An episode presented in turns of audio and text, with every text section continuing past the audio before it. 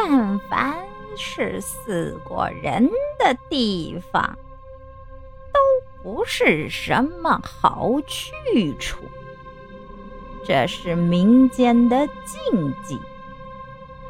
见到不干净的地方就绕着走，因为横死之人怨气太大，所以死之前的地方同样也是有着诸多的忌讳的，千万不能去尝试。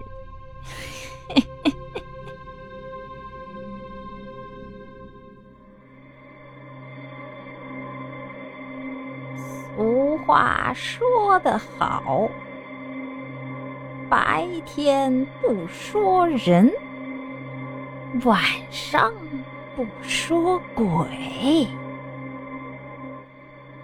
白天你说着某个人的时候，往往那人就会出现在你的面前。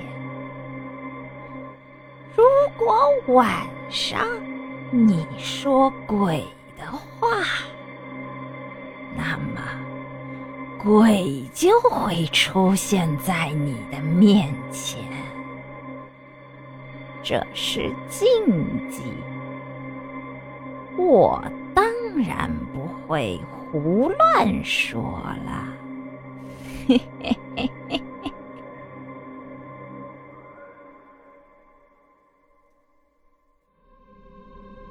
我们的世界是一个充满了禁忌的世界，在你身上一定会发生过的灵异事件，比如突然听见有人叫自己，可是仔细一看却没有人；自己在房间听见客厅像是有人在走路，开门一看什么也没有。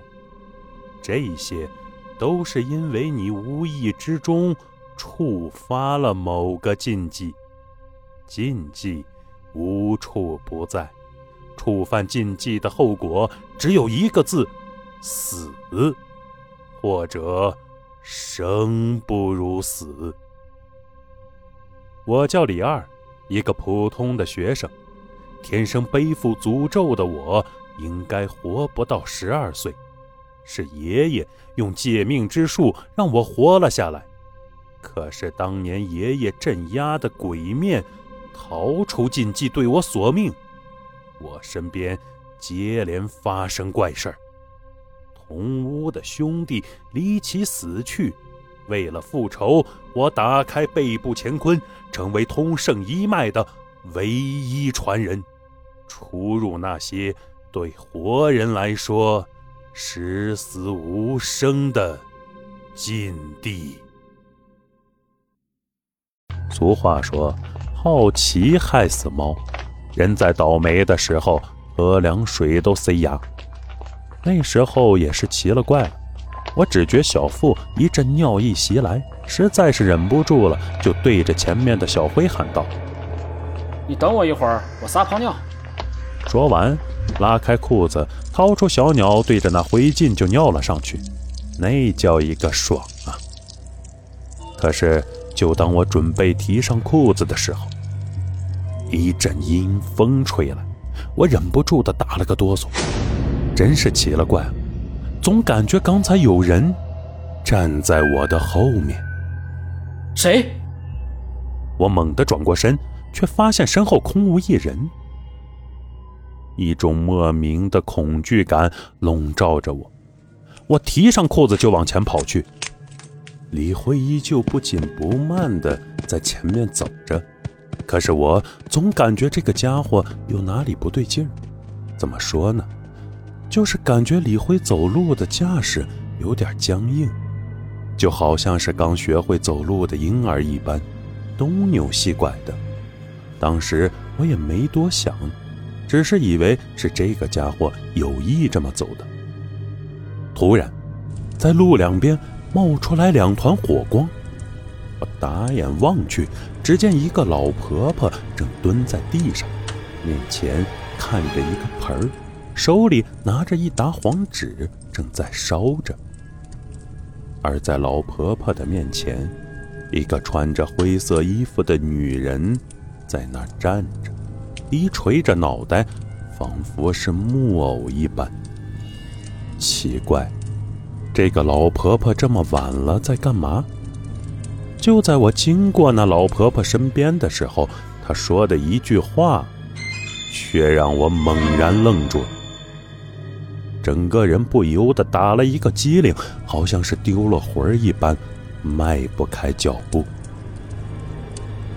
闺女呀，娘今年给你多烧点纸钱，想要什么自己买。哎，真是白发人送黑发人啊！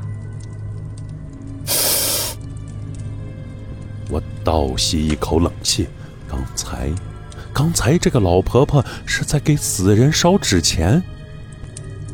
呆呆的看着老婆婆面前的火盆，还有那瓦片牌楼，怎么这么熟悉？好像是在哪儿见过。这不就是我刚才对着撒尿的东西吗？那灰烬就是黄表纸燃烧后剩下的。想到这里。我脑袋嗡的一声，就懵了。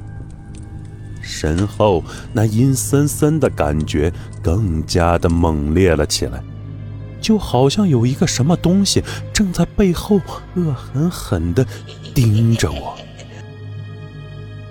老老婆婆，今天是什么日子呀？我哆嗦着问道。那老婆婆僵硬的抬起头，瞪着一双惨白的眼珠子，阴森森的对我说道：“小伙子，你是人是鬼呀？老婆子我眼瞎，看不见。这是我烧给我闺女的冥币，你别抢啊！”我等会儿再给你烧点儿。今天啊是七月半，鬼门关大开的日子。七月半，鬼门关？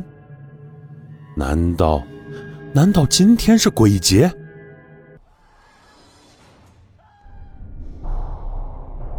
民间禁忌，阴阳灵异。